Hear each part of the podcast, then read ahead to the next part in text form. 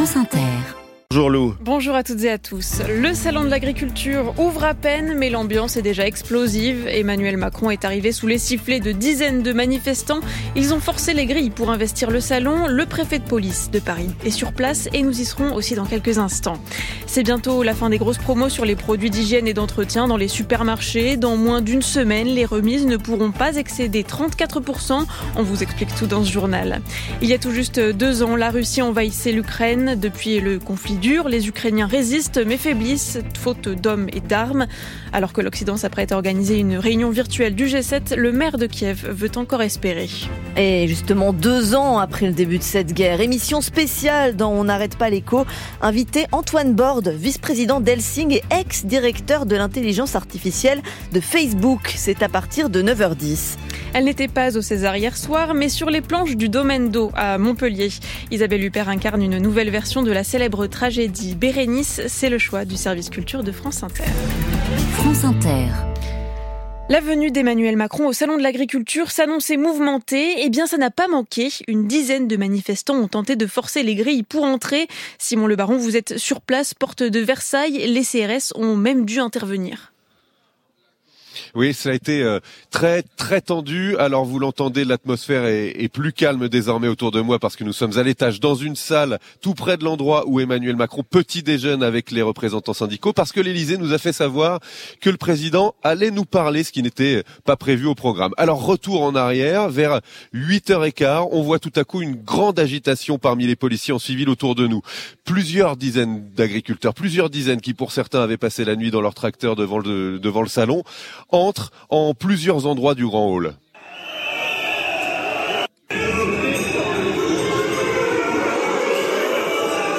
Des cris il est où monte de la foule, les policiers retiennent les manifestants, tant bien que mal, la tension monte, monte, on charge, entend-on, et ce ne sont pas les forces de l'ordre qui crient, mais des agriculteurs.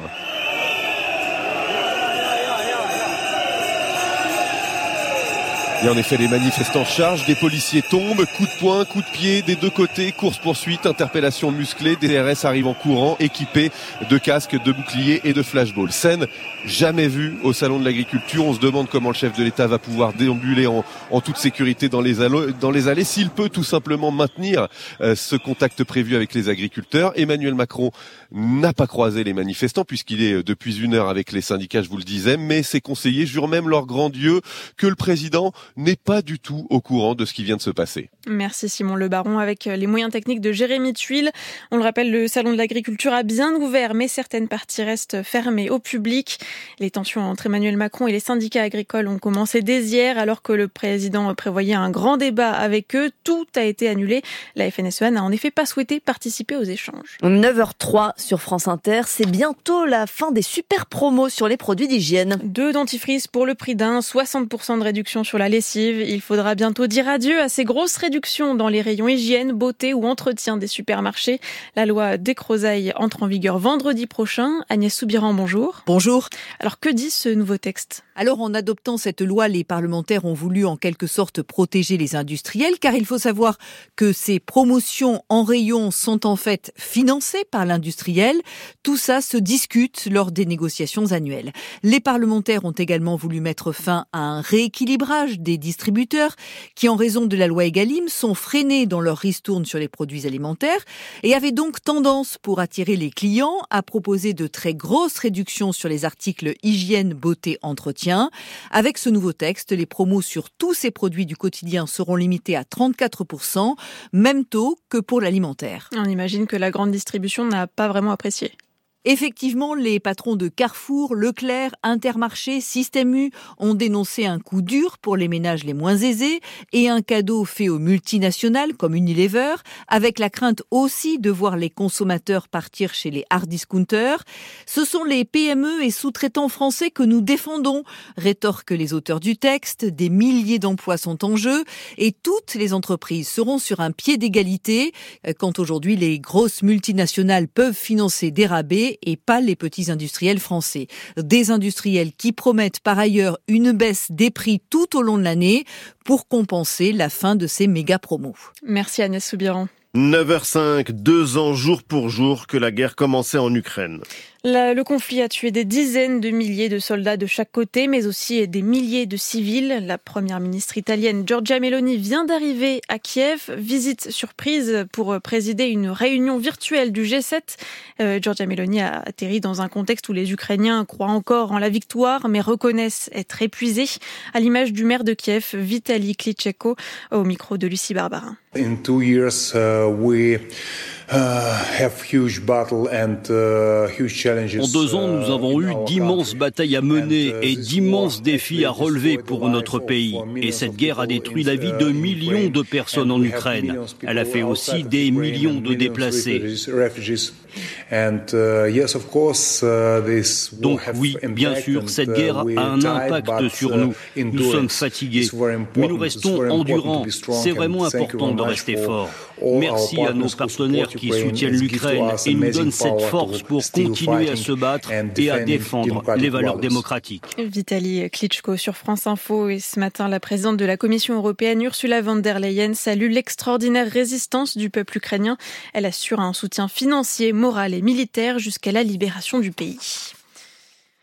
La Caroline du Sud élit aujourd'hui le représentant républicain pour la présidentielle américaine. Donald Trump est bien sûr en tête, mais sa principale et seule rivale, Nikki Haley, pourrait lui faire de l'ombre.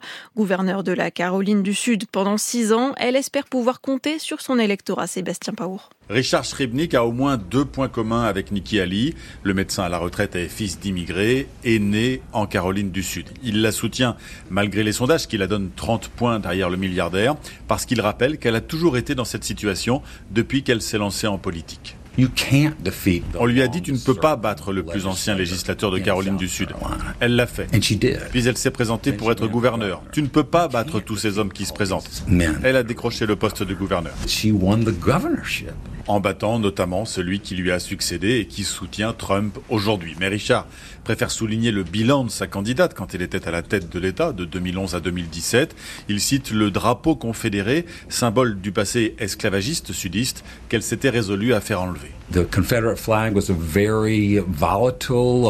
Le drapeau confédéré était une question explosive et chargée émotionnellement. Elle a réussi à le retirer du siège du Parlement sans provocation et à unir nos citoyens. Il rappelle aussi le chômage, passé de 11 à 4% pendant ses mandats. Alors ses défaites depuis le début de la primaire et les mauvais sondages, Richard préfère les oublier et prier. Beaufort, Caroline du Sud, Sébastien Paour, France Inter. Retour en France où Judith Godrèche a secoué les Césars avec un discours poignant. Alors qu'elle a porté plainte contre les réalisateurs Benoît Jacot et Jacques Doyon, l'actrice a dénoncé hier soir l'impunité des violences sexuelles dans le cinéma. Côté palmarès, deux œuvres ont tout raflé. Anatomie d'une chute remporte six Césars, dont celui du meilleur film, talonné par Le règne animal et ses cinq récompenses de films France Inter. Et justement, le choix du service culture de France Inter, Lou, on vous parle d'une star qui n'était pas, elle, à la cérémonie des Césars hier soir. Isabelle Huppert, elle était au Domaine d'eau à Montpellier pour la création mondiale de Bérénice, mise en scène par Romeo Castellucci.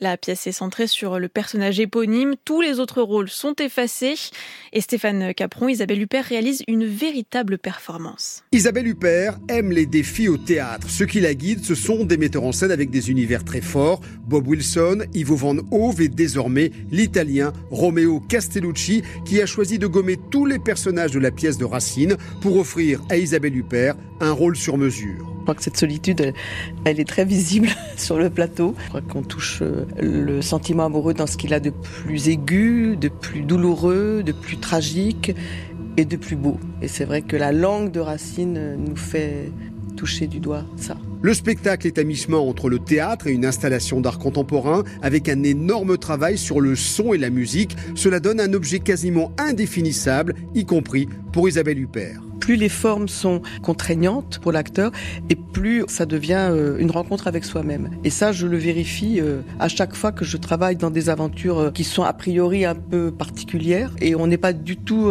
soumis ni au personnage ni au texte. Donc ça, c'est très agréable. Cette version de Bérénice a de quoi décontenancer. Hier soir, au moment des applaudissements, on a entendu un spectateur scander Racine revient. Le public montpelliérain est reparti partagé, mais avec la fierté d'avoir assisté à une grande première mondiale. Bérénice se joue au Domaine d'eau à Montpellier jusqu'à demain, puis à Paris au Théâtre de la Ville du 5 au 28 mars. C'était le journal de Lou Momège, il est 9h10 sur France Inter. La météo avec Vitacitral TR+, des laboratoires Acepta. Gel réparateur pour les mains abîmées par le froid, les gels hydroalcooliques et les lavages fréquents. En pharmacie et parapharmacie. Enfin, Céline Dacosta, les températures de saison reviennent. Oui, mais ça ne va durer que ce week-end. Dès lundi, on va reprendre quelques degrés l'après-midi. En attendant, c'est bien frais, c'est vrai. Ce matin, 0 à 7 degrés en moyenne sur l'ensemble du pays, 0 à Limoges, 4 à Paris, 7 à Nice. Dans l'après-midi, on sera bien souvent sous la barre des 10 degrés avec 6 à 11 degrés en moyenne. 6 à Aurillac pour la plus basse, 7 à Rouen, 9 à Paris et Besançon. Et le Grisel 10 Grésil, de, de, de, de lettres. 10 à Clermont-Ferrand, 11 à Toulouse, on va en parler du Grésil. Un petit peu plus près de la Méditerranée, puisque là on ira jusqu'à 15 à Bastia. Et le Grésil, justement, ciel agité toute la journée. Oui, surtout sur l'ouest du pays avec une nouvelle perturbation, des averses parfois orageuses sur toute la façade atlantique ce matin, du vent fort, averses qui vont rentrer dans les terres cet après-midi, on les retrouvera de l'Aquitaine vers les Hauts-de-France en passant par le bassin parisien. Euh, pour le bassin parisien, ça pourra arriver en fin de journée, hein, les averses. Encore quelques coups de tonnerre possibles. Localement, le fameux grésil, puisque les températures ah baissent. Les averses les plus conséquentes sont attendues sur les Landes, le Pays Basque d'ici demain. On attend l'équivalent sur ce secteur de 10 jours de pluie. Un ciel plus variable pour les autres avec encore quelques éclaircies, quelques flocons aussi au-dessus de 500 mètres. malgré le grésil. Malgré le grésil. Et on aura aussi sur ce secteur de bonnes rafales devant. Le grésil, c'est plutôt sous forme de giboulée. Ça arrive, paf, et ça repart. C'est un peu tôt quand même. Bon, la météo de, de Céline Dacosta à On n'arrête pas l'écho spécial Ukraine.